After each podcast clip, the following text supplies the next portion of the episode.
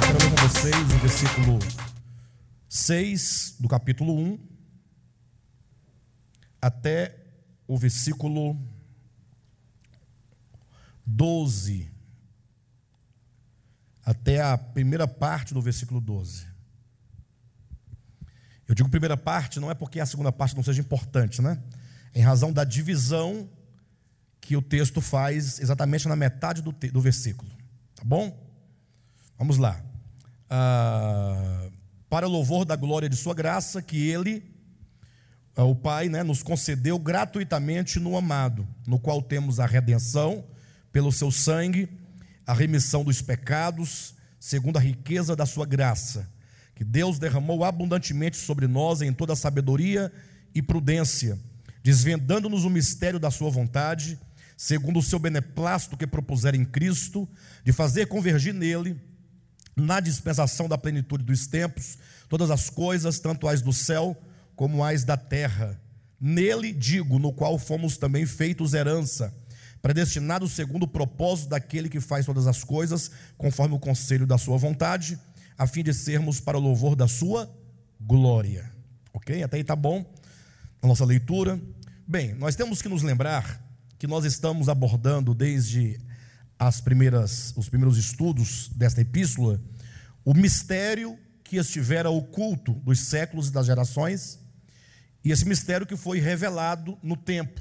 Né? Então nós temos o mistério que diz respeito à vontade eterna do Pai, diz respeito à economia de Deus, ou em suma diz respeito a, ao todo o projeto divino como Deus haveria de consumar a obra que um dia ele definiu e determinou uh, no seu coração. E o apóstolo Paulo, quando começa a apresentar esse mistério, a primeira coisa que ele faz é colocar as bênçãos espirituais que, por meio de Cristo, nós temos acesso.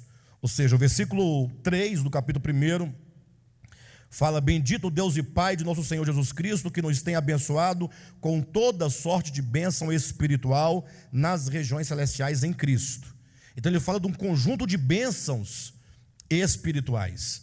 E quando ele coloca esse conjunto de bênçãos, ele coloca ah, o Pai enquanto aquele que nos, ah, nos elegeu em Cristo para sermos santos e irrepreensíveis, coloca o Pai como aquele que nos predestinou para a filiação para a posição de filhos. Já falamos disso amplamente nas mensagens anteriores. E então ele coloca depois o papel do filho, aquele que pela graça do Pai nos redimiu e nos fez herança.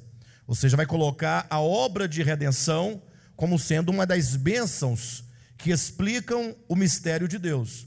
E ele termina, num terceiro plano, falando que o Espírito Santo, que é o Espírito da promessa, é aquele que nos cela e que se torna para nós o penhor da nossa herança. Então ele coloca o Pai que predestina, ou que escolhe e predestina, o Filho que nos redime, nos faz herança, e o Espírito Santo que uh, ele é o selo em nós e o penhor da herança. Então observe que o apóstolo coloca duas bênçãos para o Pai, duas para o Filho, duas para o Espírito Santo. Salvo engano, na mensagem da quarta-feira passada, eu não me recordo exatamente, alguém comentou, pena que agora nós não estamos conseguindo transmitir. Alguém comentou lá no chat que foi tentar entrar em assunto, em debate de Deus triuno, né? Ou de trindade. Eu quero que os irmãos saibam que nós não estamos aqui debatendo trindade. Até porque todo debate em torno da trindade não nos levará a nenhum lugar, absolutamente. Porque a despeito da, de haver ou não trindade, nós não estamos aqui debatendo os, os méritos, o fato é que o que nós temos que conhecer é a Deus, só há um Deus verdadeiro, não há três deuses. Né? E o, no plano da revelação de Deus, a trindade se revela ou se mostra a nós enquanto revelação de Deus na história da humanidade. O homem é incapaz de discernir o ser absoluto de Deus. É? Então, nós só podemos tomar a Trindade enquanto uma pedagogia para compreender a obra de Deus, mas não entrar nos méritos e nos detalhes que não cabe a nós, até por falta de, não somente de entendimento, mas de capacidade de compreender a grandeza de Deus. Bem, de todo modo, nós já falamos sobre as duas grandes bênçãos, né? que foi a eleição e predestinação do Pai, hoje queremos entrar na bênção relacionada ao Filho, que fala acerca da redenção. A redenção e o resultado da redenção, enquanto sendo para nós o nos fazer herança para Deus. E não somente a redenção, enquanto processo de libertação, e também o resultado que é fazer-nos herança, mas, sobretudo, o propósito universal da redenção, que, conforme diz aqui, é de fazer convergir no Filho todas as coisas na dispensação da plenitude do tempo, ou que seja dos tempos, né? Bem, então nós temos que tratar desses três pontos para que o capítulo, essas bênçãos do Filho estejam para nós claras, que é a obra de redenção, o sermos feitos herança e o objetivo final da redenção, que é fazer que todas as coisas dos céus e da terra convirjam para o Filho de Deus. Então observe como que o apóstolo ele, ele desenha a, a, a economia de Deus numa ordem que seja para nós compreensível. Na eternidade passada, Deus nos elegeu e nos predestinou. Para quê? Ora, para a filiação. Então aponta para o futuro. Ou seja, nós saímos de um extremo para outro extremo. Ele nos elegeu para sermos santos e irrepreensíveis. É o, é o objetivo final. E ele nos predestinou para estarmos na posição de filhos. É a filiação plena. Ocorre que quem nos assegura que isso vai acontecer é o Espírito Santo enquanto penhor, o Espírito Santo enquanto selo. Ocorre que há um problema aqui entre esses dois extremos. Ocorre que Deus nos criou para para sermos santos, para a filiação, mas ocorre que o homem pecou, teve o problema do pecado. Então a redenção de Cristo, ela vem na, para o homem enquanto um meio, um meio para trazer o homem de volta, ou levar o homem ao cumprimento do propósito de Deus original. Então a, a redenção, ela é muito maior que a salvação do homem, mas quando nós pensamos no homem, temos que pensar dessa seguinte maneira: Deus predestinou para, mas houve a queda. Então a redenção resgata este homem para o cumprimento do propósito de Deus.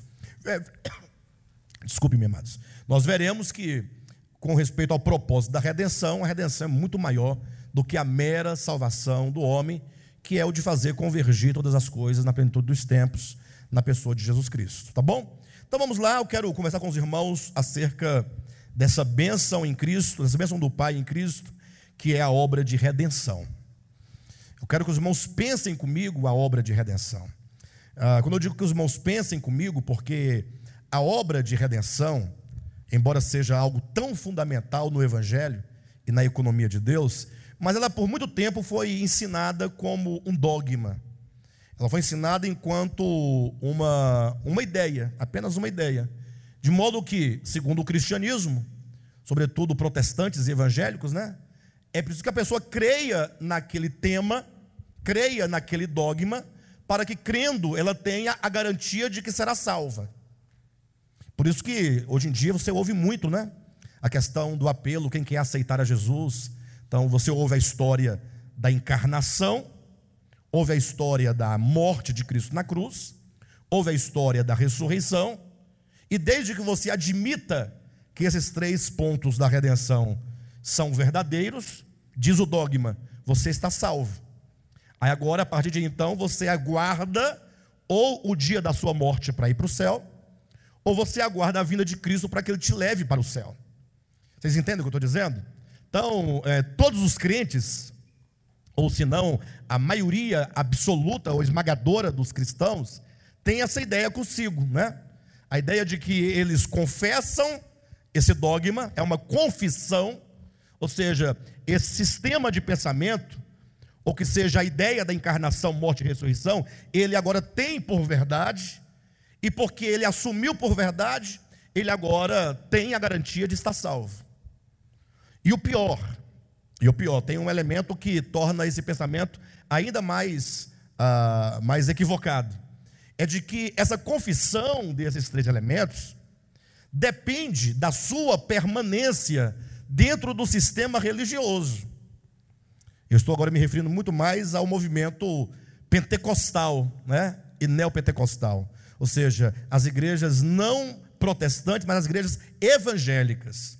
Porque no dia que alguém deixa a igreja, o sistema da igreja, por qualquer que seja o motivo, sobretudo se a igreja entender que a pessoa está desviada porque ela voltou a beber, não bebia, parou de beber quando aceitou o sistema doutrinário. Agora ela voltou a beber porque ela desviou, eles entendem assim. Então, agora, ainda que a pessoa continue a conceber a ideia de que a morte, a, a encarnação, morte e ressurreição de Cristo sejam uma verdade, para a igreja eles entendem que aquele indivíduo está perdido. Por quê? Porque não está dentro do sistema da, doutrinário daquela igreja.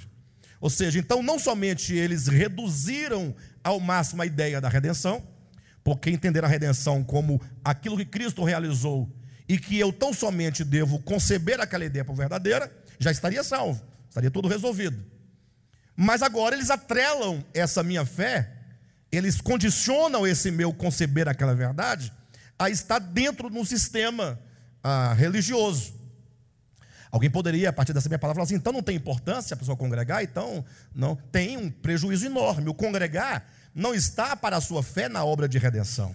Há muitos que não congregam e creem na obra de redenção.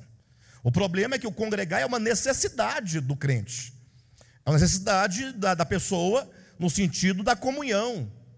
E essa comunhão não é simplesmente algo, ah, como eu posso colocar, não é facultativo. A comunhão não é algo, ah, se eu, se eu puder ter, eu tenho, senão não terei.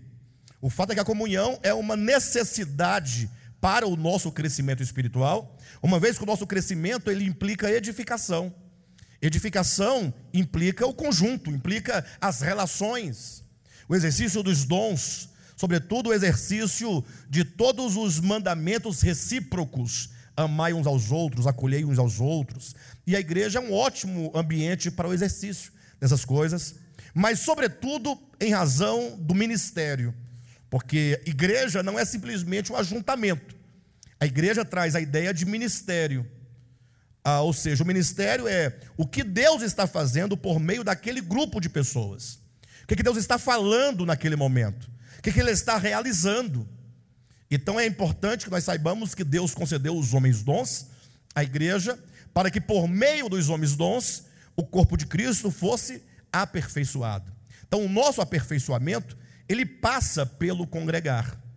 Eu sei que alguém vai perguntar posteriormente, e aquelas pessoas que não têm onde congregar, em razão do lugar onde mora, da distância, de uma enfermidade ou outra coisa.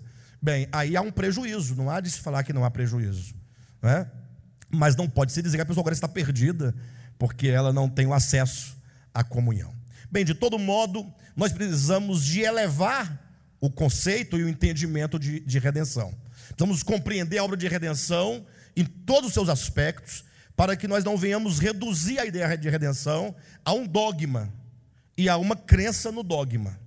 Tá bom? Bem, então, para nós podermos entender, nós temos que construir todo um panorama acerca do problema da queda, acerca dos objetivos de Deus na obra de Cristo, quando enviou Cristo para ser crucificado, para morrer historicamente, é, enfim. De todo modo, imagine você que quando Deus criou o homem, ah, era objetivo de Deus, e esse objetivo está claramente demonstrado em Gênesis capítulo 2, por meio de duas árvores, né?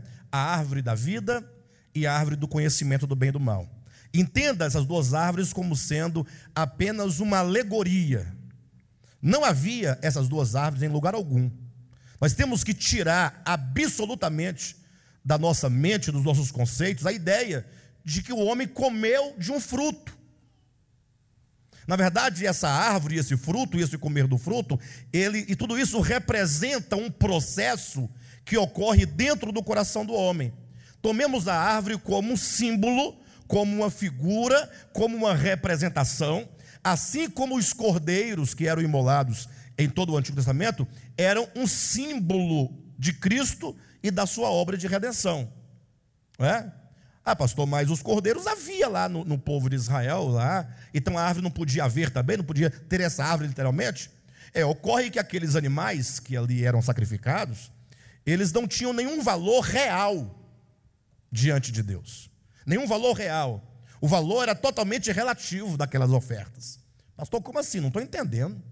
aquelas ofertas que o povo de Israel oferecia, tinham um valor relativo, não tinha valor absoluto.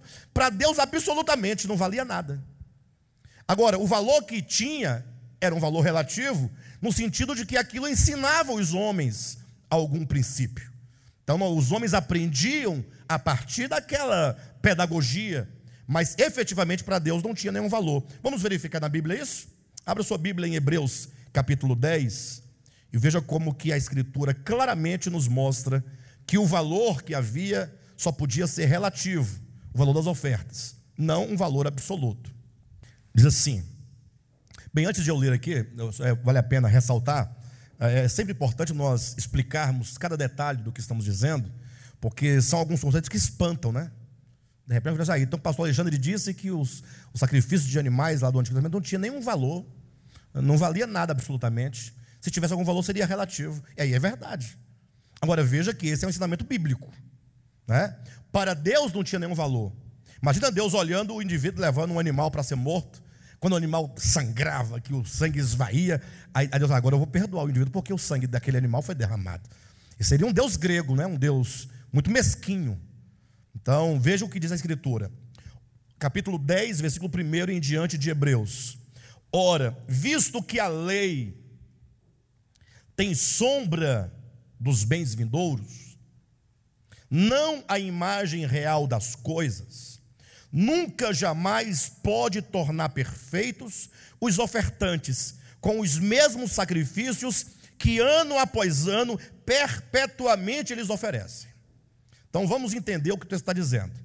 Primeiro, ele coloca uma explicação. Ele quer, a verdade que ele quer trazer é, a segunda parte, os sacrifícios que são oferecidos ano após ano, os sacrifícios que perpetuamente são oferecidos, nunca jamais pode tornar perfeitos os ofertantes. Esta é a verdade. Qual o valor desse sacrifício? Ele pode fazer o que pelo ofertante? Nada. Ele não pode aperfeiçoar o ofertante. Por, é, é, tanto é que se. É, um pouquinho mais à frente. Tanto é que o sacrifício não para de ser oferecido. É oferecido continuamente, dia após dia, né, perpetuamente, não para. É, por quê? Então, essa é a verdade. Os sacrifícios não podem aperfeiçoar o ofertante. Por quê? Aí vem as explicações. Ele começa no capítulo 10, versículo 1, com a primeira explicação. Porque a lei e o sistema de sacrifícios era o sistema levítico, era o sistema cerimonial da lei, porque a lei era apenas uma sombra de bens vindouros. A lei não era a realidade daquilo que ela ensinava. Vocês estão entendendo? Então, a primeira razão que o apóstolo dá é, ora, isso aqui não é, não tem realidade. Isso aqui não tem substância. Isso aqui é uma sombra, é uma coisa muito pálida, uma coisa muito deformada de uma realidade vindoura, que vocês vão compreender depois. Por agora, compreende minimamente alguma coisa acerca do que está sendo feito. Então, isso não tem realidade, isso não tem substância. Por isso, não pode aperfeiçoar os ofertantes. Então, a verdade central é: qual é o valor dessa oferta em relação aos pecados do ofertante? Nenhuma. Ele continua no versículo 2 dizendo Doutra sorte, o que quer dizer doutra sorte? De outra maneira. Ou seja, ele afirmou: os sacrifícios não podem aperfeiçoar. De outra maneira, ó, se porventura o sacrifício aperfeiçoasse, digamos em tese que o sacrifício tivesse um valor real sobre o, o ofertante, aí ele pergunta: ah, doutra sorte, não teriam cessado de ser oferecidos, porquanto os pecados ou melhor, portanto, os que prestam culto, tendo sido purificados uma vez por todas, não mais teriam consciência de pecados? Então ele faz agora aqui a, a razão inversa. A razão direta é: os sacrifícios não podem resolver o problema dos ofertantes, porque essa lei de sacrifícios é apenas uma sombra, não tem realidade. Do contrário, se ela resolvesse o problema do ofertante, porventura não teria acabado, ofereceria uma vez, aperfeiçoou-me, pronto, está resolvido. Por que eu tenho que oferecer hoje? E amanhã de novo? E depois de amanhã outra vez? E daqui um ano eu continuo fazendo, dois anos, três anos, dez anos, todo dia uma, uma, uma ovelha, todo dia um cabrito, todo dia uma vaca. Por que, que não cessavam os sacrifícios? Ora, porque não tinha valor real, senão um valor pedagógico. Era apenas para ensinar alguma coisa. Veja um outro texto. Vamos continuar aqui para poder deixar mais fundamentado, né? Continuando no versículo 3 do capítulo 10, o apóstolo continua: entretanto, ou seja, aí torna a voltar para a razão direta. Vamos lá, olhem para mim. Primeiro, qual é a assertiva? Os sacrifícios não podem aperfeiçoar. Por qual motivo? Porque esse sistema de sacrifício é uma sombra, não tem realidade. Aí ele faz uma relação inversa. Se fosse se ele aperfeiçoasse, aí ele faz uma pergunta: não teriam cessado já há muito tempo? Então eles continuam porque não tem é, nenhum efeito.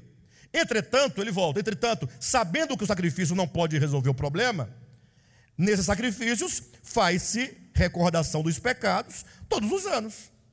Se ele resolvesse, teria resolvido o problema do pecado. Como não resolveu, todo ano a pessoa se lembra, poxa, tem que oferecer de novo. Por quê? Porque não resolveu, né? O outro ano, de novo, por quê? Porque o anterior não resolveu. Ele não resolve o problema do pecado. E veja mais, ele coloca uma frase no versículo 2 que é muito forte. Lá no finalzinho, não mais teriam consciência de pecados. Ou seja, a consciência do pecado permanece. E eu vou continuar o texto e vou continuar a explicação, mas eu quero chamar a atenção dos irmãos para um fato. Aqui o apóstolo ele é muito contundente. Aquele sistema de sacrifício não resolvia o problema. Por quê? Porque as pessoas continuavam com a consciência de pecado. As pessoas continuavam carregando os seus pecados. Elas continuavam o quê? Pecadoras. Aí eu faço uma pergunta para a nossa reflexão.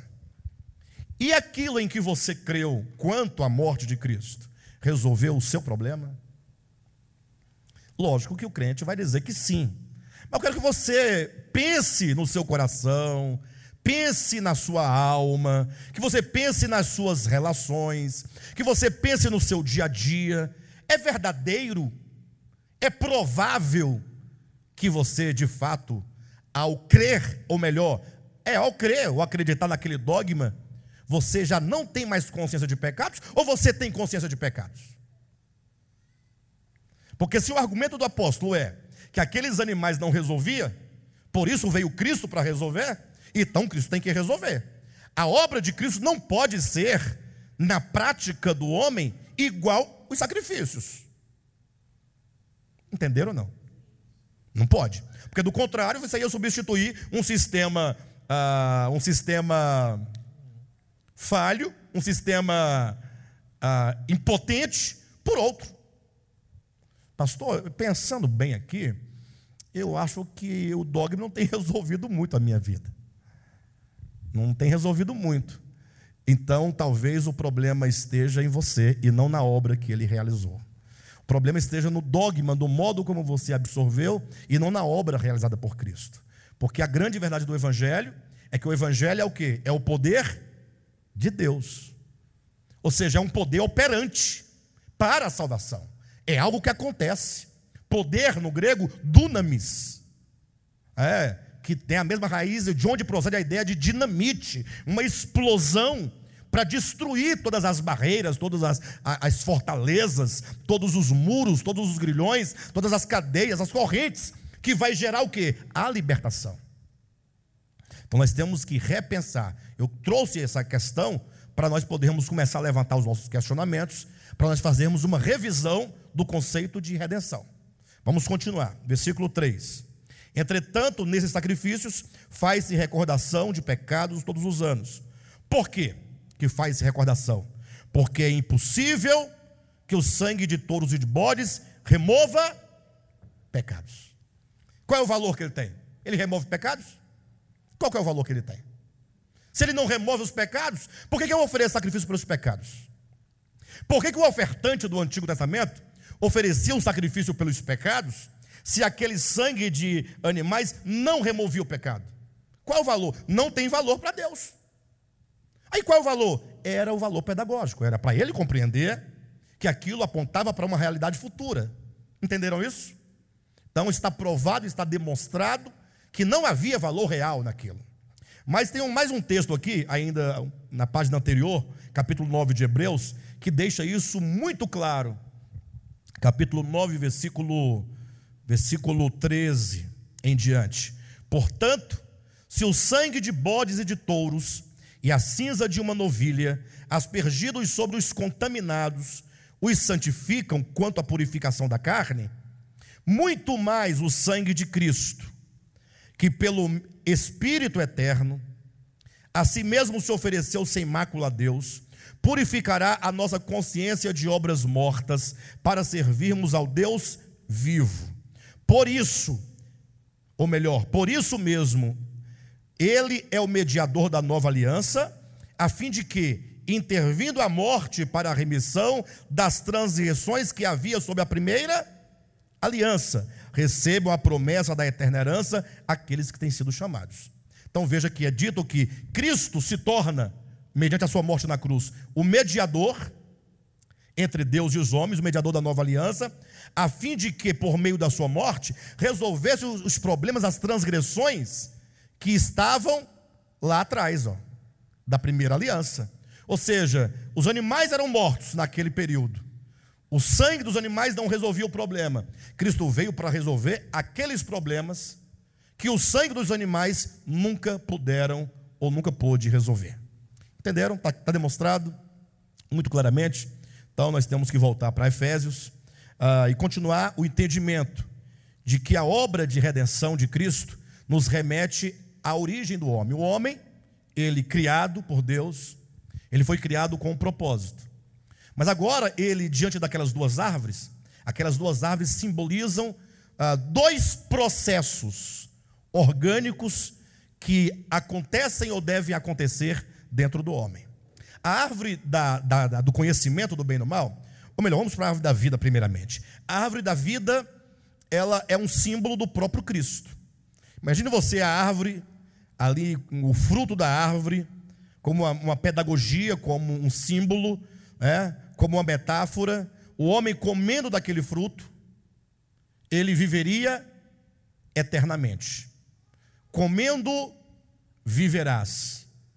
Literalmente, comendo, comerás. Tomar aquele fruto por, por o seu alimento cotidiano. Tomar daquele fruto como a sua subsistência diária. Ou seja, eu vivo por meio deste fruto. A prova de que isso é um símbolo é que Cristo constrói a mesma ideia, também metafórica, em João capítulo 6. Só que lá ele não fala árvore, ele diz: Eu sou o pão da vida. Agora apareceu a figura de um pão. Lá em Gênesis, fruto, aqui um pão. Quem come deste pão tem a vida eterna. Ou seja, tomar do pão enquanto alimento. Quem faz desse pão vivo, desse pão que desceu do céu, o seu alimento diário. Como Jesus vai dizer: Assim como o Pai que vive me enviou, e eu igualmente vivo pelo Pai, quem de mim se alimenta por mim, viverá. Comendo de mim, do, do pão da vida que sou eu, obterá vida e viverá por meu intermédio. Esse é um processo de profundo conhecimento de causa e origem, ou de origem e causa, é, no sentido de que eu compreendo que Deus é a fonte da minha existência, Deus é a fonte de toda vida, Deus é a fonte de todo bem, e com esse conhecimento, essa compreensão, eu passo a viver por meio dele. Aí surge outra figura, João capítulo 15, a figura do ramo ligado a uma videira. Cristo diz: Eu sou a videira verdadeira, e vocês são os ramos. Os ramos que procedem da videira e que devem não somente estar na videira, que é um fato, mas devem, sobretudo, permanecer na videira. Esse permanecer quer dizer, eu tenho a Cristo como meu tudo, eu tenho Deus como a minha origem, eu tenho Deus como meu alimento, eu tenho Deus não somente como causa, mas como a sustentação da minha existência. Ele é tudo para mim. Isso geraria um relacionamento de dependência de Deus. Então, o homem voltado o coração para Deus e dependente de Deus, disso depende a vida e a existência humana. Disso depende a vida eterna para o homem. Então isso é um processo. Não é algo, não é nem pão e nem árvore, né? e nem sangue e carne, literalmente, mas é um processo que acontece no coração. A árvore do conhecimento é o oposto.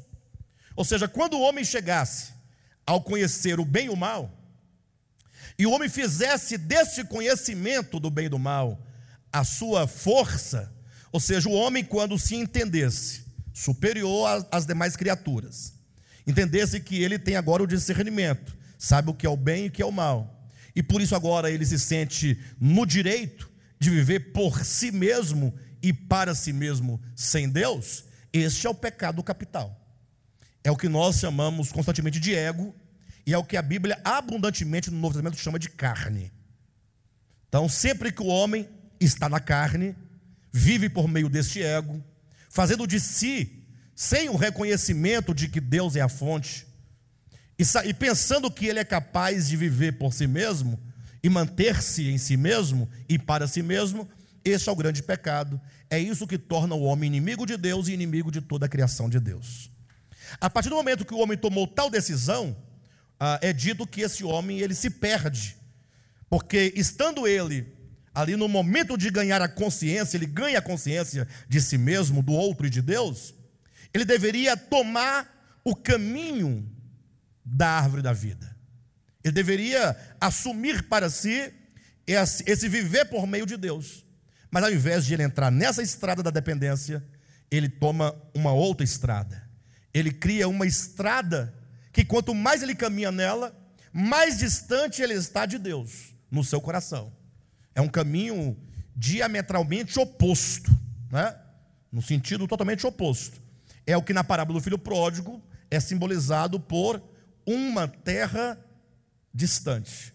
Então, nesse sentido, o homem, quando ele peca contra Deus, quando ele desenvolve no seu coração esse egoísmo, isso é um processo de consciência que acontece dentro dele. Pecado não é algo que está fora do homem, pecado não é algo que ele possa fazer com as mãos ou deixar de fazer, não é algo que o homem come ou bebe. O pecado é um estado de consciência, é uma consciência inconsciente da verdade, é uma consciência que se afastou de Deus.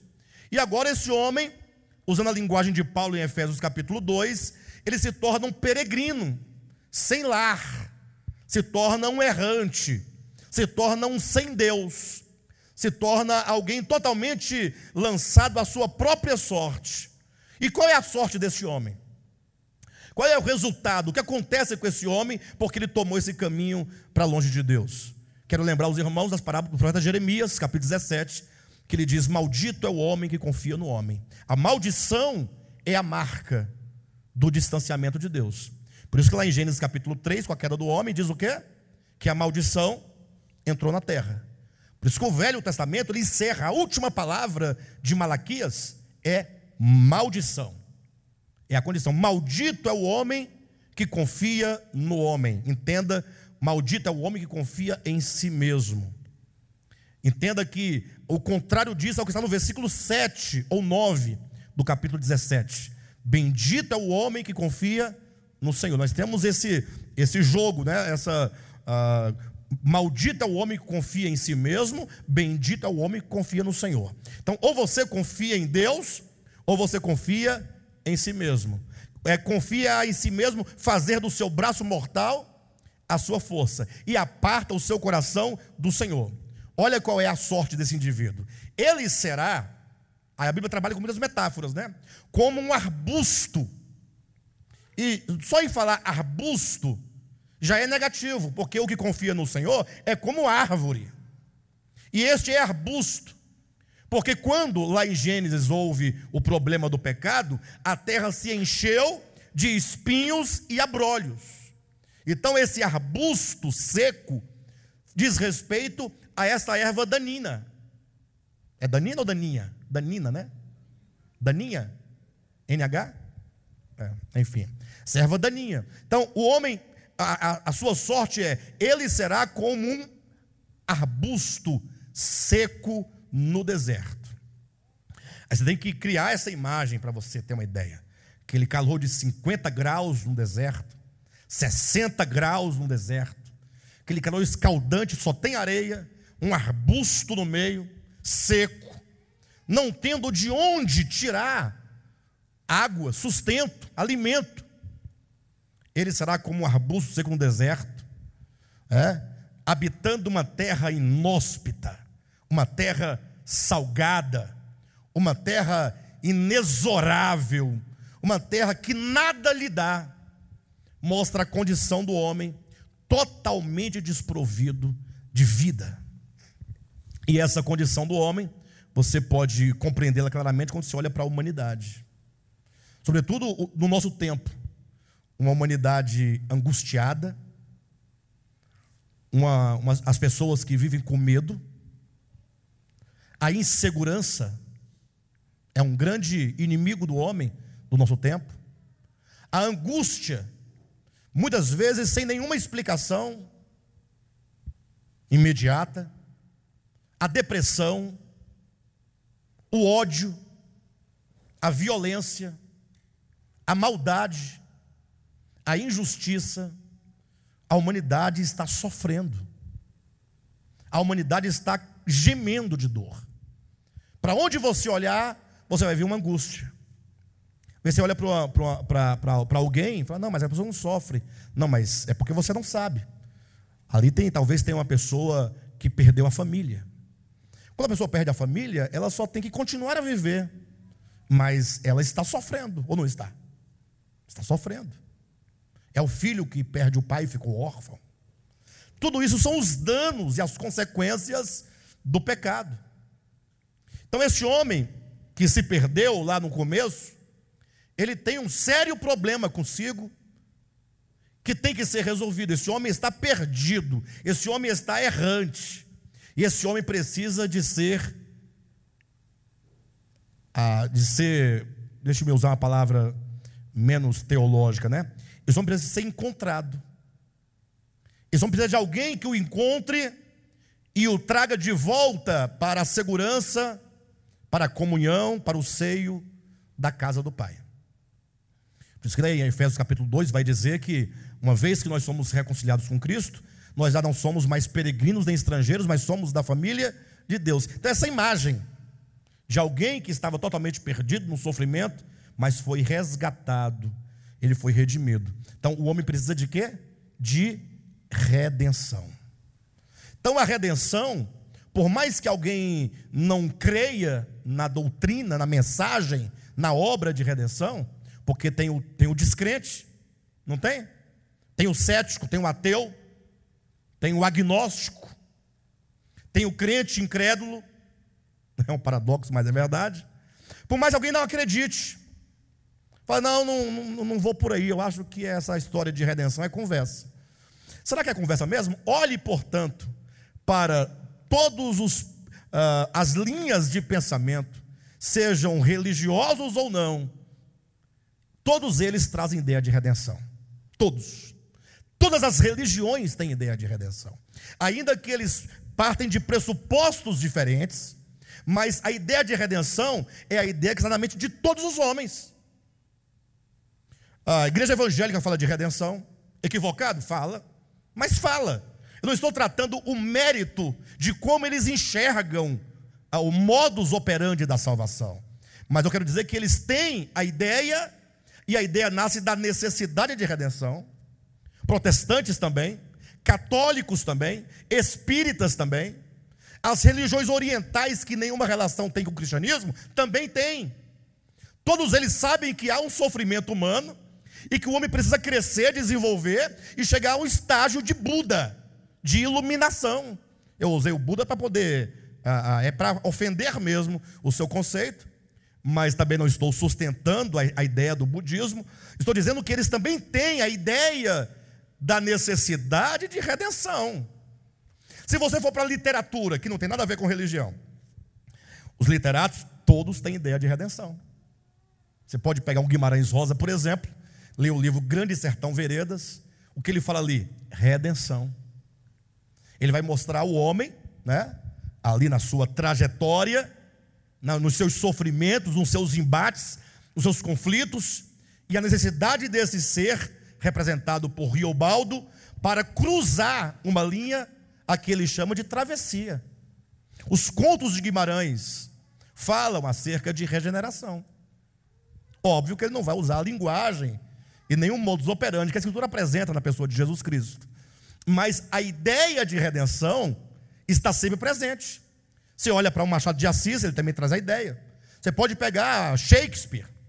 E você vai ver que nas tragédias desse escritor uh, inglês, ele traz a ideia da desgraça humana, do destino fatal da humanidade e, portanto, da necessidade de redenção.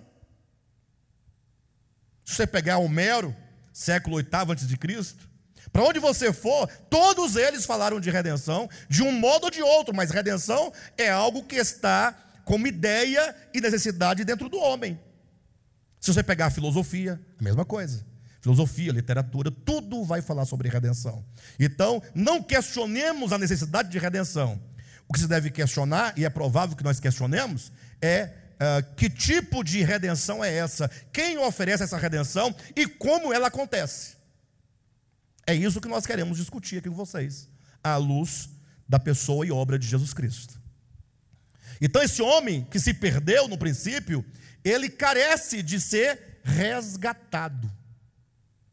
E a Escritura nos apresenta, na revelação, de que essa obra de resgate desse ser se dá por meio da obra de Jesus Cristo.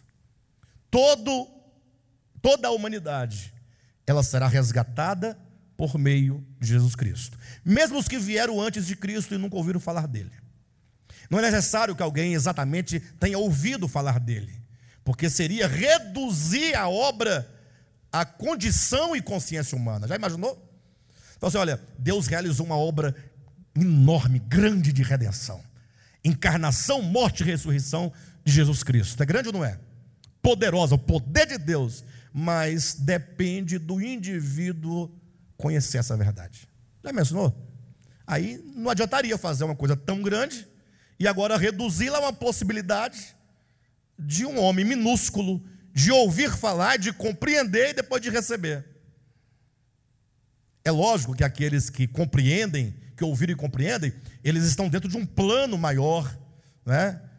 Que nós já falamos e vamos falar posteriormente também, eh, mais um pouco, mas o fato é que a salvação não pode se restringir a isso. Quando Jesus diz: Eu sou o caminho, a verdade a vida, ninguém vem ao Pai a não ser por mim, ele colocou quatro pontos aqui: ó. caminho, verdade, vida e Pai. Ou seja, o homem precisa de vida, sim ou não? Ele é a vida. O homem precisa de voltar ao Pai. Ninguém vem ao Pai a não ser por mim. O homem precisa de um caminho. Como é que ele pode retornar à vida, ao Pai? Ele é o caminho. E esse caminho, cadê o caminho? Existe um mapa? Existe.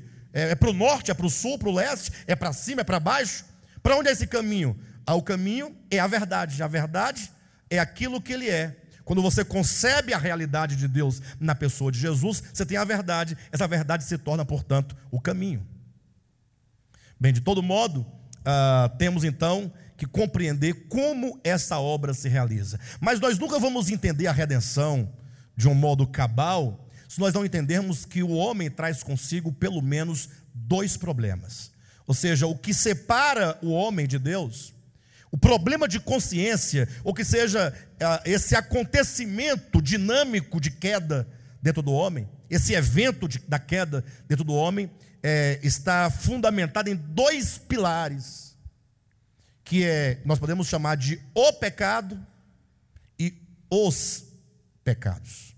O homem tem dois problemas: ele tem o pecado, é o grande problema, ele tem os pecados, que é um problema menor, mas que é o fruto do pecado. Imagine que o pecado seja uma árvore e os pecados sejam os frutos. Você pode arrancar quantos pecados você quiser, mas se o pecado, enquanto a árvore permanecer, ela continuamente dará fruto. Não para de dar fruto.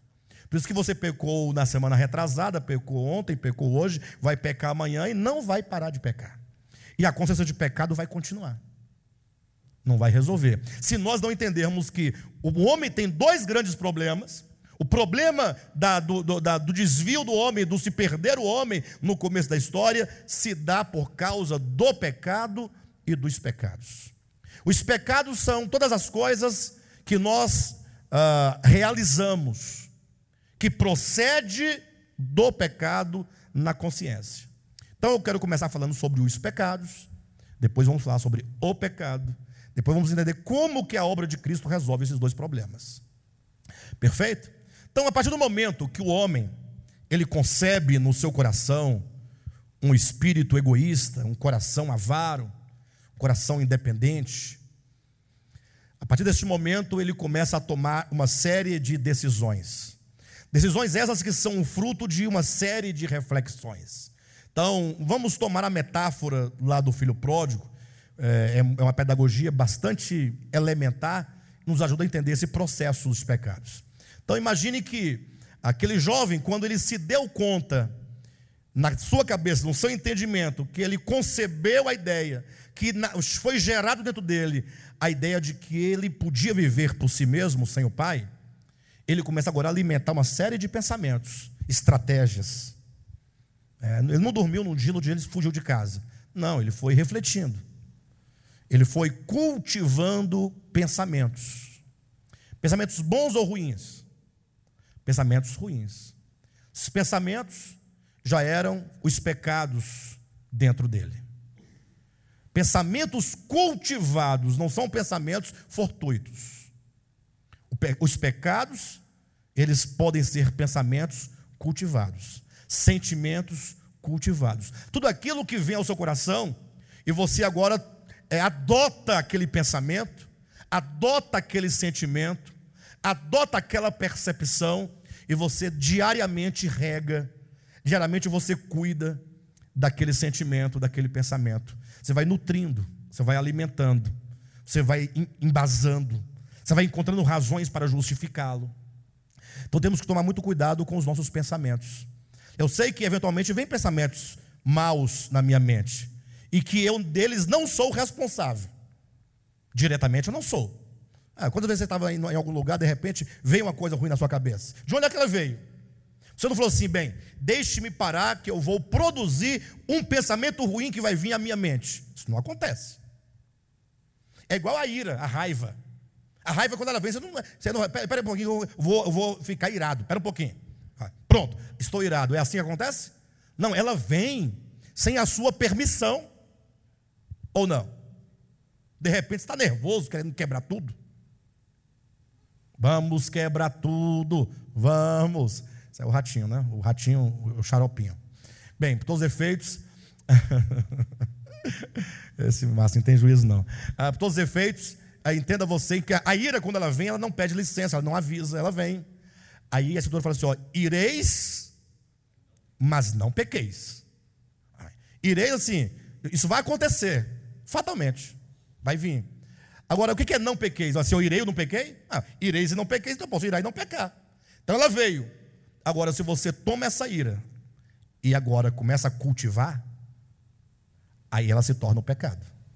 Por isso que a explicação do apóstolo Paulo é: ireis, mas não pequeis. Não se ponha o sol sobre a vossa ira. Ou seja, você tem um problema, resolve aqui. Não vai dormir com esse problema, não. Porque esse problema, ele vai gerar uma raiz. Aí ele pode amanhã ficar mais difícil de você resolver. Daqui a pouco você está com, há 20 anos com um problema lá de trás que você não tratou. Se tornou um pecado oculto, um pecado no coração, um pecado enraizado um pecado né, sedimentado na sua alma. Bem, de todo modo, o fato é que os pecados eles começam quando nós temos pensamentos maus e perversos, sentimentos maus e perversos, intenções más e perversas, quando essas coisas são cultivadas no coração, e que certamente ou fatalmente nos levará agora a agir exteriormente a partir daquilo que está dentro de nós. Ou seja, nós agimos agora exteriormente por aquilo que já está cultivado no coração. Entenderam? Então os pecados são muitos. Pastor, o que é exatamente o pecado? E aqui nós temos que corrigir gravemente uma situação, um conceito. Falava hoje com um amigo ao telefone, ó, o nosso grande problema são os conceitos. Conceitos errados, tudo está errado. Você pensa que é uma coisa e é outra, você não tem como que fazer. A pessoa pensa que pecado é você ofender a Deus, e Deus então agora está lá ofendido com você. E você carece do perdão dele. Você vai pedir o perdão. Se o Senhor me perdoa. Deus vai, é, filho, eu acho que eu vou perdoar você. Isso é um grande erro e um grande engano. Isso não é pecado. Absolutamente. Por mais que você encontre uma outra frase na Bíblia que pareça dizer isso. Mas no conjunto das Escrituras, quando você toma Cristo como chave hermenêutica, chave de entendimento, chave de interpretação de toda a Bíblia, você percebe que isso é um grande equívoco. Primeiro, porque se pecado for ofensa a Deus, você parte do pressuposto que Deus se ofende. E a ofensa é a coisa mais mesquinha que pode haver em todo o universo. É a ofensa. Um ser tão grande como Deus ficar ofendido com a irmã Silvia porque ela tomou uma dose de pinga. Ai, Deus está ofendido, magoado, dolorido. A Silvia não podia ter feito isso comigo. Ou que seja uma coisa um pouco mais grave, a Silvia, a Silvia uh, teve uma desavença com a irmã, com a irmã Leda, e aí deu uns tapas, Leda deu uns tapas na Silvia, a deu tapa nela, ficaram de mal, agora Deus ficou lá ofendido com aquela situação. Interessante que homens, homens terrenos e pecadores, mas que alcançaram um nível de consciência um pouco mais alargado, foram capazes de viver uma vida sem ofensa. Imagine só, é, quando a, a, Índia estava ali naquele grande problema de ordem política, né, quando ali os, alem, ah, os ingleses estavam oprimindo ali os, os hindus. Imagine vocês que ah, Gandhi se levanta e fala assim: olha, nós vamos vencer, mas vamos vencer pelo amor e não com armas. Primeira coisa, todo mundo joga suas armas fora. Primeira coisa. Depois de lançar as armas fora, ele falou: e agora? E agora que você tem que jogar, desarmar o coração. Não pode olhar para, uh, para os ingleses como inimigos nossos. Não. Você tem que amar. Você tem que se entregar, tem que se permitir. Ah, mas eles vão nos matar, eles têm armas, que eles matem. Eles vão matar um, dez, cem, duzentos, e nós vamos ficar todos em oração e jejum e ajoelhados. Se ele matar todo mundo, que mate todo mundo. Nós não vamos pelo caminho da retaliação, nem da revolta, e nós não vamos ter armas no coração contra eles. Começa matando um, dois, três, dez, daqui a pouco a, a, o ódio perde a força. Porque o ódio é alimentado pelo ódio. O ódio alimenta ódio. Deus é muito sábio. Gente, quando o, o Lucifer, o Satanás, né, o Lúcifer virou o Satanás, o capeta, começou a colocar o terror no universo todo, foi aquela desgraça.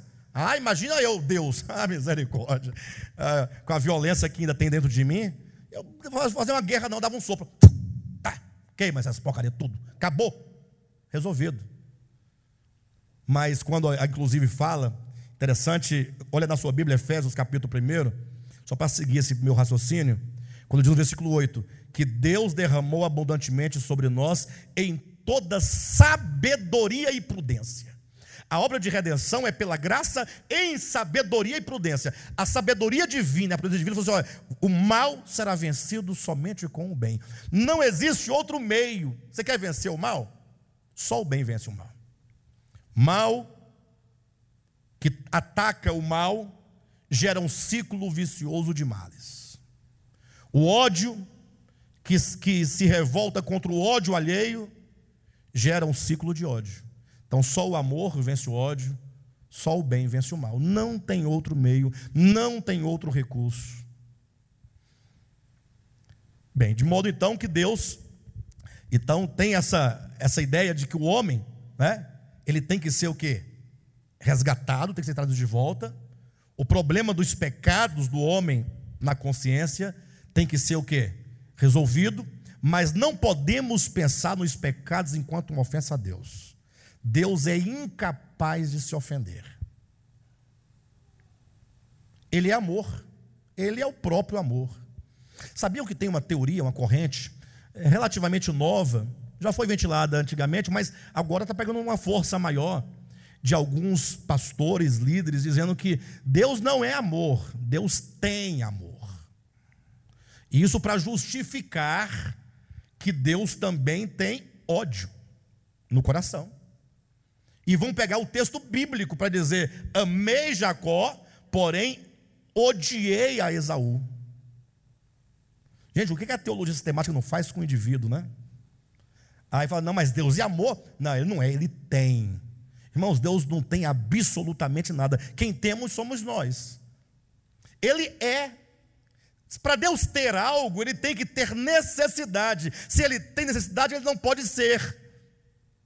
Se ele tem necessidade, ele não é tudo. Se ele não é tudo, ele não é Deus. Acabou. Esquece a ideia de Deus. Ele é o próprio amor. Amor como uma coisa mais bela que pode existir. E por haver em todo o universo, e é o único remédio para todo o universo, é o amor. Não tem outro, outro remédio, não tem cura para o universo, senão o amor que é o próprio Deus. De modo que, quando você lê ali em 1 Coríntios capítulo 13, a partir do versículo 4, Paulo vai dando uma descrição das características, das nuances do amor, ele vai dizendo que o amor ele não se ufana, não se ensoberbece, ele não se ressente do mal. Deus não fica ressentido quando o homem comete algum mal. Lógico, Deus se entristece.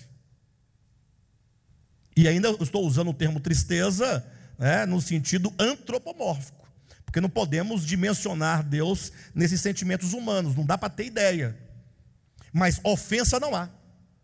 Ah, pastor, se não há ofensa, por que ele nos perdoa? Ou não há perdão de pecados? Bem, uma das, das características e uma das, da, uma, uh, uma das conquistas de Cristo na cruz do Calvário é o perdão de pecados. Então nós temos que redefinir o que é o pecado para entendermos o que é o perdão divino.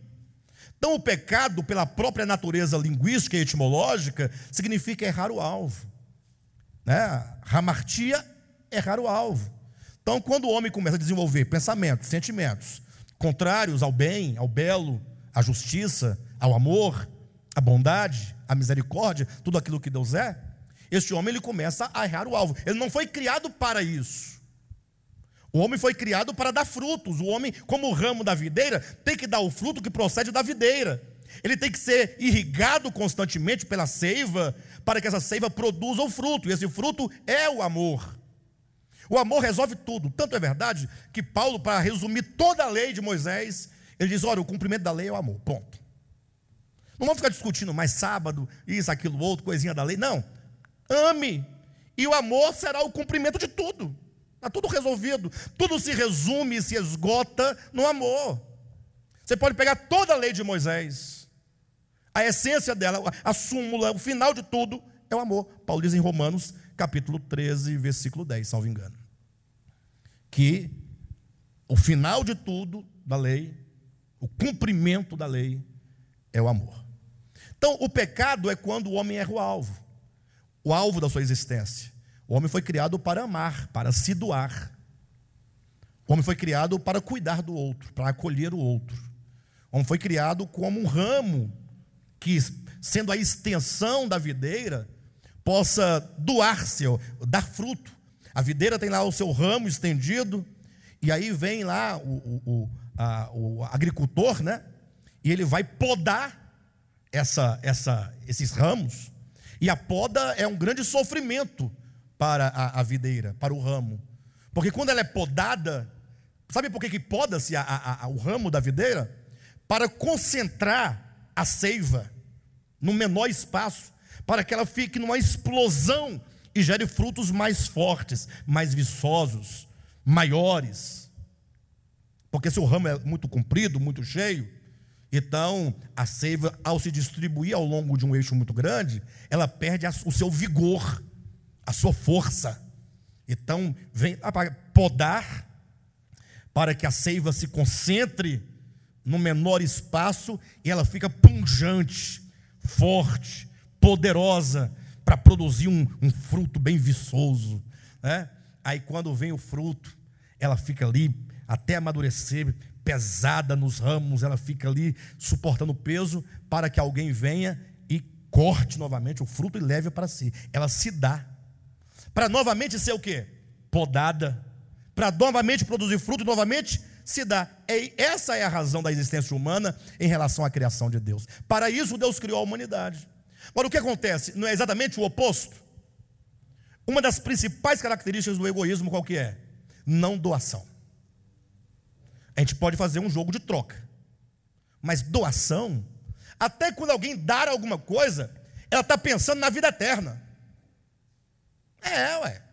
Eu vou dar alguma coisa para Jesus lá na frente me julgar e eu ser aprovado. Você foi bonzinho, então entra para o céu. Eu troquei uma boa obra pelo céu. É a ideia dos crentes. Coisa mais tola é essa? Vocês acham que Deus é besta? Não. Deus não vai dar céu para ninguém. Em troca dessas coisas que vocês fazem aí, dar um dinheirinho, uma comidinha, um quilinho, pode parar. Isso é bobagem. Deus não, não se vende. Né? E tem gente que é pior, que não está dando nada para ninguém, acha que Deus que vai estar no céu porque não usa calça comprida. É. Imagina Deus lá, ah, a irmã Silva vai entrar no céu porque não usa calça comprida, porque não corta cabelo, porque viveu como monga. Uh -uh como nós desconhecemos a Deus. Então, observa que os pecados, eles acontecem sempre quando nós procedemos e erramos o alvo da existência. Então, o problema dos pecados no homem é que nossas ações nós não doamos. O outro está tá doando alguma coisa pensando na outra encarnação. Né? É o crente querendo ir para o céu e o espírito querendo voltar rico, bonito, famoso, saudável. Não, quando eu voltar daqui uns, uns, uns 100 anos, vou morrer dentro dos próximos 20. Aí depois de mais uns 70, vai que eu volte. Aí eu volto a um ser humano sem, sem uma encravada, né? Eu volto um ser humano sem problema de bronquite. Eu volto sem alejo. Eu volto sem.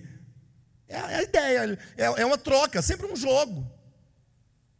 A única doação que é válida é aquela que você doa, cujo fim é o outro. Vocês terem uma ideia, eu não vou lembrar agora exatamente as palavras, mas tem uma filósofa árabe, salvo engano, que ela falou a seguinte frase para Deus: que se Deus, uh, se fosse para ela herdar o céu, eu não vou me lembrar agora, eu vou me recordar em outra ocasião e trago para vocês. Se quiserem me cobrar semana que vem, eu posso, vocês podem cobrar que eu vou me lembrar. Não vou insistir, porque eu não vou lembrar, definitivamente. Se o irmão Alan tivesse aqui, ele me lembraria. Bem, de todo modo, a única doação que é doação de fato é quando o fim é o outro. É quando você faz o bem, é para o outro, não é porque você vai receber em troca. Quem foi que ensinou isso, hein? Afinal de contas, não foi Jesus? Quando você fizer um banquete, não chame aquele que pode retribuir o convite. Chame aquele que não pode retribuir. Aí você faz um bem. Agora, se você faz um banquete e chama aquele que vai te chamar depois, em troca, por isso as pessoas ficam com raiva. Né? Eu chamo o, o, o, o Vitor para um churrasco lá em casa, ele vai, está tranquilo, aí todo mundo feliz e tal. Aí depois eu fico sabendo que ele fez um outro churrasco na casa dele, não me chamou, eu fico com raiva. Por que, que eu fico com raiva? Aí o meu argumento: olha, mas eu chamei ele para vir aqui em casa. Aí ele faz lá e não me chama. Eu não estou reivindicando, não? Reivindicando o quê? Ué, eu fiz o convite, você tem que me chamar de volta. Agora, chamar aquele que não tem como retribuir, isso é doação. Então, imagine só que os homens não doam, eles trocam, eles emprestam. E isso quando o homem não toma do outro. Porque se a doação é próprio do amor, o tomar é próprio do egoísmo. Tomar do outro. Quando é que nós tomamos do outro? Ora, quando nós roubamos, quando nós nos aproveitamos da situação difícil do outro, para ele fazer um serviço barato em casa para a gente. Não, o cara está tá desocupado, dá qualquer coisa para ele. Né? Dá qualquer coisa que ele vai aceitar. Ele, tem, ele não, tem, não tem nada melhor mesmo. É isso é injusto. O trabalho tem um valor. Então negocie com a pessoa, agora não seja malandro, que é, isso é pecado. E não somente quando nós roubamos ou quando nos aproveitamos de uma situação, mas também quando não dividimos, porque o princípio da divisão é o princípio da justiça. Deus ele concede a nós para que tendo possamos o quê? Compartilhar. Essa é a lei. Está lá em 2 Coríntios capítulo 8. Então, uh, não somente o homem ele não doa, e não se doa, ele, ou ele troca, ou ele vende, ou ele empresta, como ele toma do outro. Como os homens lutam entre si para saber quem vai ter a parte maior. Ah, nós estamos cheios de brigas em todos os âmbitos da nossa, da nossa vida humana, nas nossas casas, é? seja às vezes no trabalho, na família, na, no condomínio. Sempre nós queremos a vantagem. É próprio do homem querer a vantagem. Então tudo isso é errar o alvo. Tudo isso é errar o alvo. Quando a pessoa lê o Antigo Testamento, por exemplo, uh, na verdade eu não, não, sei exatamente quem foi que leu o Antigo Testamento entendeu até hoje, porque todo mundo que leu o Antigo Testamento fica tentando pegar versículos para fundamentar uma prática de Moisés. Ah, o espírito da lei foi interpretado pelos profetas. Por que, que Deus mandou depois de Moisés os profetas? Os profetas eram como se fossem os juízes, um exemplo, no âmbito do direito, que tinha que ler a lei, interpretá-la e aplicá-la.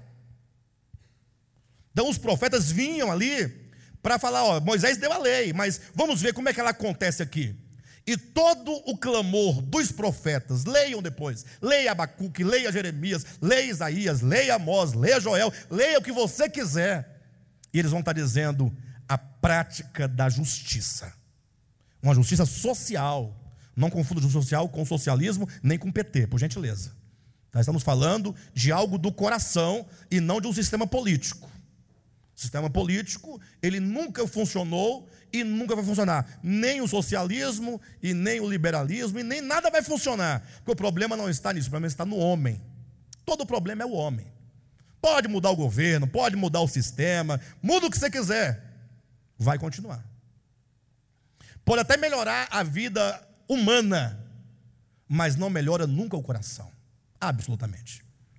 Enfim, de todo modo, os profetas eles falavam disso. Essa interpretação que eles davam era para mostrar como que os homens erravam o alvo nas suas relações de uns para com os outros e para com Deus. Todos os profetas. Faça uma leitura dos profetas e você vai observar o que, que eles estão dizendo. Aí chega Isaías e fala assim: olha, Deus não quer sacrifício, ele não come carne nem bebe sangue. Mas, puxa vida, e Moisés? Aí vem, aí vem Oséias. Deus não quer sábado, não quer festa, não quer lua nova, não quer nada disso. Deus abomina isso. Ah, mas e agora? Aí vem Isaías e diz: Deus não quer que você fique jejuando com fome. Ele quer que você reparta o pão com faminto. Porque tudo aquilo da lei que o povo pegava ao pé da letra tinha um significado. O jejum significa. Os sacrifícios significam. As festas significavam. Quando se pegava tudo ao pé da letra, Aí vinham os profetas, não, vocês estão tudo errado. Vocês têm que entender o espírito da lei, o significado, para que se estabeleça a justiça no meio de vocês, para que se estabeleça o amor, para que se estabeleça a verdade, a adoração, enfim. Né? Bem, de todo modo, uh, nós sabemos então que pecado é errar o alvo. Então, nesse sentido, quantos aqui não erram o alvo? Vocês erram o alvo? Já erramos o alvo hoje? Provavelmente, né? E, é, colocar provavelmente que eu não vou falar por vocês, né? Vai que o Vitor passou o dia todo orando, né? Meditando. Aí, aí, ele falou assim: é verdade, acabou, acabou de. Enfim, é, de todo modo, uh, nós erramos. Quando nós erramos o alvo, quando nós erramos o alvo, é, aí Deus, o Criador, ele tem direito sobre nós. É o Criador, sim ou não? Ele tem direito. E esse direito, não raras vezes, é muito mal interpretado. Por causa desse direito que Deus tem, o que, que dizem os crentes? Bem, já que você não fez o que ele queria, ele tem direito sobre você, ele criou um lago de fogo para colocar a sua alma queimando. É direito dele. Em que, que se baseia a, o dogma da justiça de Deus? Cuidado que eu não estou dizendo contra a justiça de Deus dizendo o dogma, vamos diferenciar o dogma da justiça. A justiça de Deus é uma coisa, o dogma é o que o homem inventou. Se baseia no direito, primeiramente no direito, que vai agora se manifestar enquanto uma retaliação, enquanto uma vingança. Então Deus tem o direito. Ele não está ofendido com nada. Ele não se ofende. É, Deus é incapaz de se ofender. Ele é, é muito grande para se ofender. O amor não se ressente do mal. E por que ele tem que perdoar e por que ele perdoa então? A palavra perdão nas grandes línguas, quando eu falo grandes línguas, é porque a língua portuguesa é uma língua é, etimologicamente é, falando muito defasada, muito é, esvaziada de significado. Né? Muito do que nós falamos não tem nada a ver com o que deveria ser. Muito. É, por isso, nosso grande problema religioso está também nas, está nas palavras também. Bem, de todo modo, a palavra perdão nas grandes línguas, como latim, grego, alemão, hebraico, línguas que têm, são muito fortes na questão semântica, na questão do significado, trazem a palavra perdão como deixar ir livremente. Esse é o significado de perdão. Ou seja, a pessoa errou o alvo.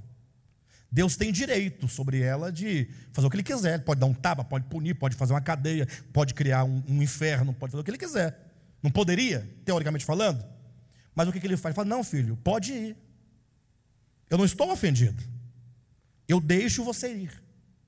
Não há diferença entre um Deus ofendido e porque entendem perdão assim. Enquanto Deus não perdoa, é porque ele está ofendido. Pega o exemplo seu, quando alguém te faz algum mal, você fica ofendido? Fica ou não fica? Fica ou não fica? Vocês não se ofendem, não? Ah, que coisa engraçada, vocês não ofendem. Está lá, Marcinho ofendido. Aí a loura, Marcinho, perdoa, Marcinho, olha o evangelho, Marcinho, olha por esse outro lado. O fulano não quis fazer isso, aí vai conversando, conversando. E ele? Ele não quer perdoar. Estou fechado. Agora não. Deixa eu pensar um pouco. Aí vai, aí passa um dia, dois dias, ele vem no culto, a palavra foi maravilhosa, ele ficou mais ou menos assim. Aí a loura vai falar, eu acho que ele está meio quebrantado. Mas sim, vai lá, mas sim, perdoa. Mas sim, tá bom, tá bom, tá bom, vou perdoar. Quando ele fala, tá bom, vou perdoar, aí ele volta, a, a, aquela dor sai. Né? Não é assim com Deus. Assim é como assim comigo, com a Silvia, com a Leda, com todos nós. O homem é assim. Mas Deus, não há ofensa, não há um Deus magoado se você já leu as tragédias gregas, leiam, digo, leia a literatura, sobretudo a tragédia grega, você vai ver os deuses ofendidos. Ah, quando alguém ofende um deus, aí você ofender, por exemplo, Poseidon, ele traz uma tempestade, ele fica agitando o mar, enquanto não oferecer um hecatombe para ele, ele não para de agitar o mar e tragar os barcos. Isso é um deus grego. E como a, os dogmas do cristianismo são todos gregos e aristotélicos, essa ideia está no meio dos cristãos. Um Deus brabo, nervoso, Deus que fura pneu de carro. Tem um anjo, o anjo da taxinha, só para furar pneu. O dia inteiro furando pneu do crente que não deu oferta. É. É, mas o povo pensa assim: tem um que cuida dos gafanhotos, deve ter lá um, né, uma nuvem de gafanhotos guardado numa grande grade para soltar para ir na sua casa, porque não deu o dízimo. É o Deus ofendido, tão ofendido, que ele é capaz, esse Deus aí, né, dos, esse, esse Deus dogmático do cristianismo, que não é o Deus verdadeiro e muito menos o nosso. Ele é capaz de uma família inteira, cinco pessoas, um casal bonito, maravilhoso, cheio de sonhos, né, com três filhinhos, um casal, né, um casalzinho e um menorzinho pequenininho, está indo fazer uma viagem. Aí esse Deus dogmático, irado com essa família, por causa, nem sabe lá de quê, ele teria mandado uma carreta esmagar esse carro com a lama. É um Deus irado, Deus mau. Isso não existe? Vocês já ouviram isso aí? Já ouviram em algum lugar situações como essa? Fundiu o motor, Deus pesou a mão. É. Ficou desempregado, Deus pesou a mão. Ou seja, esse Deus, coitado, está pior do que nós. Eu acho que nós estamos tudo no mesmo barco. Né? Esse Deus e nós, tudo indo para o inferno, porque não tem sentido, não tem lógica. O perdão divino é Deus, por não se ressentir do mal, ele simplesmente ele deixa você ir. Tanto é que a ideia de divórcio, a ideia de divórcio está na palavra perdão no grego. Pode pegar no grego lá, perdão, você vai estar lá, uma das nuances, o sentido de divórcio. Mas no sentido de divórcio, não é aqueles divórcio que nós temos, não, não é aqui, como é que fala? Divórcio, tem o consensual e tem o outro, como é que é o outro? Litigioso. Não é divórcio litigioso que a pessoa briga a vida toda. 30 anos divorciado e não para de brigar. Deixa o outro livre, em paz. Deixa ir, divórcio, deixa ir. Pode ir. Ah, mas e você não? Aqui deixa tranquilo, aqui, aqui não há mágoa, não há ressentimento, não há retaliação, perdão no sentido de deixar ir. Livremente. Então, quando Cristo Jesus veio ao mundo e ele manifestou a sua morte eterna na, na cruz do a morte eterna ele manifestou na cruz do Calvário, uma das bênçãos dessa morte é o perdão de pecados. Não que se ele não tivesse morrido historicamente, não havia. Ali é a maior manifestação desse sentimento altruísta de Deus, de falar aos homens: vocês é, não estão fazendo nada absolutamente contra mim. Lembra quando Jesus era cuspido? Alguém já foi cuspido no rosto aqui? Ninguém vai dizer que tem vergonha, né? Mas deve ser muito ruim. Ah, me dá um murro, mas não cospe, não, porque é muito desaforo, gente. Um murro tudo bem, né? Tá lá, mas o cuspir é humilhar, é uma coisa muito, muito ruim. Quando cuspia, batia, bateram nele. O que, que ele falava? Ele manifestava. Ali não era, ó oh, papai, agora a partir de hoje, está vendo aqui, eu estou sofrendo, então você vai ter que perdoar. Então, aí seria um jogo também. Aqui é a manifestação daquilo que Deus é. Eles não sabem o que fazem. Ah, mas lá disse, pai perdoa porque eles não sabem o que faz. Essa é a linguagem. Se você for pegar o pé da letra essas palavrinhas da Bíblia, você vai ficar louco.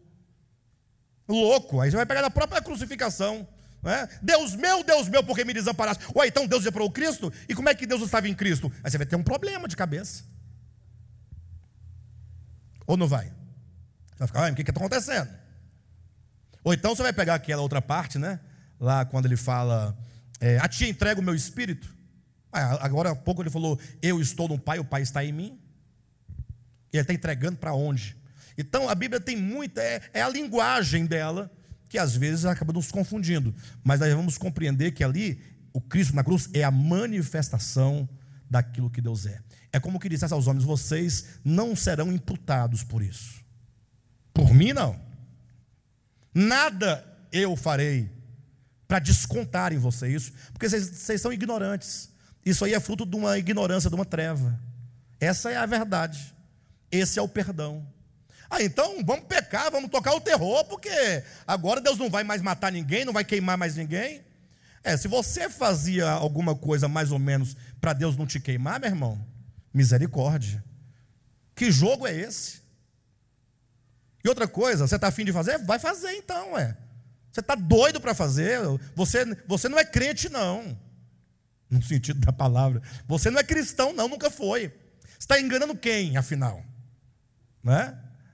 Pastor, mas e agora? Então vamos fazer? Não, não vamos fazer. Vamos conhecer o Evangelho para que esse amor nos transforme. É simples. Agora o camarada ouve uma mensagem dessa e vai ouvir, vão comentar lá no YouTube. Ah, então agora ah, Deus, Deus não vai imputar. Ó, quem disse que Deus não imputa foi o próprio Paulo. Deus estava em Cristo, reconciliando consigo mesmo o mundo, não imputando aos homens as suas transgressões. Ele não imputou. Ah, não, ele não imputou, mas vai imputar lá na frente. Não vai. Como não vai? porque não somente não estava imputando, como nos confiou, confiou aos apóstolos, confiou à igreja, a palavra da reconciliação. Só que a igreja não prega a palavra da reconciliação, ela prega a palavra da condenação, a palavra da barganha. Então não tem jeito. A palavra da reconciliação, que não é uma mera palavra, é um ministério Deus só quer reconciliar. Ah, então, pastor, não vai dar nada aos nossos pecados? Quem quiser continuar, vai. Vai dar como já está dando. Nós vamos colher todos os frutos do nosso errar o alvo. Cada vez que nós erramos, nós escolhemos. Isso vai acumulando dentro de nós um tanto de coisa ruim. Tudo que você sente de ruim é fruto do seu próprio pecado. Comece a, a, a viver para Deus, se voltar para Deus, que as coisas não vão se resolver imediatamente, mas você vai começar a ter uma, uma melhora de vida interior. E essa melhora é um processo que vai culminar numa plena salvação. Bem, de todo modo, semana que vem nós vamos continuar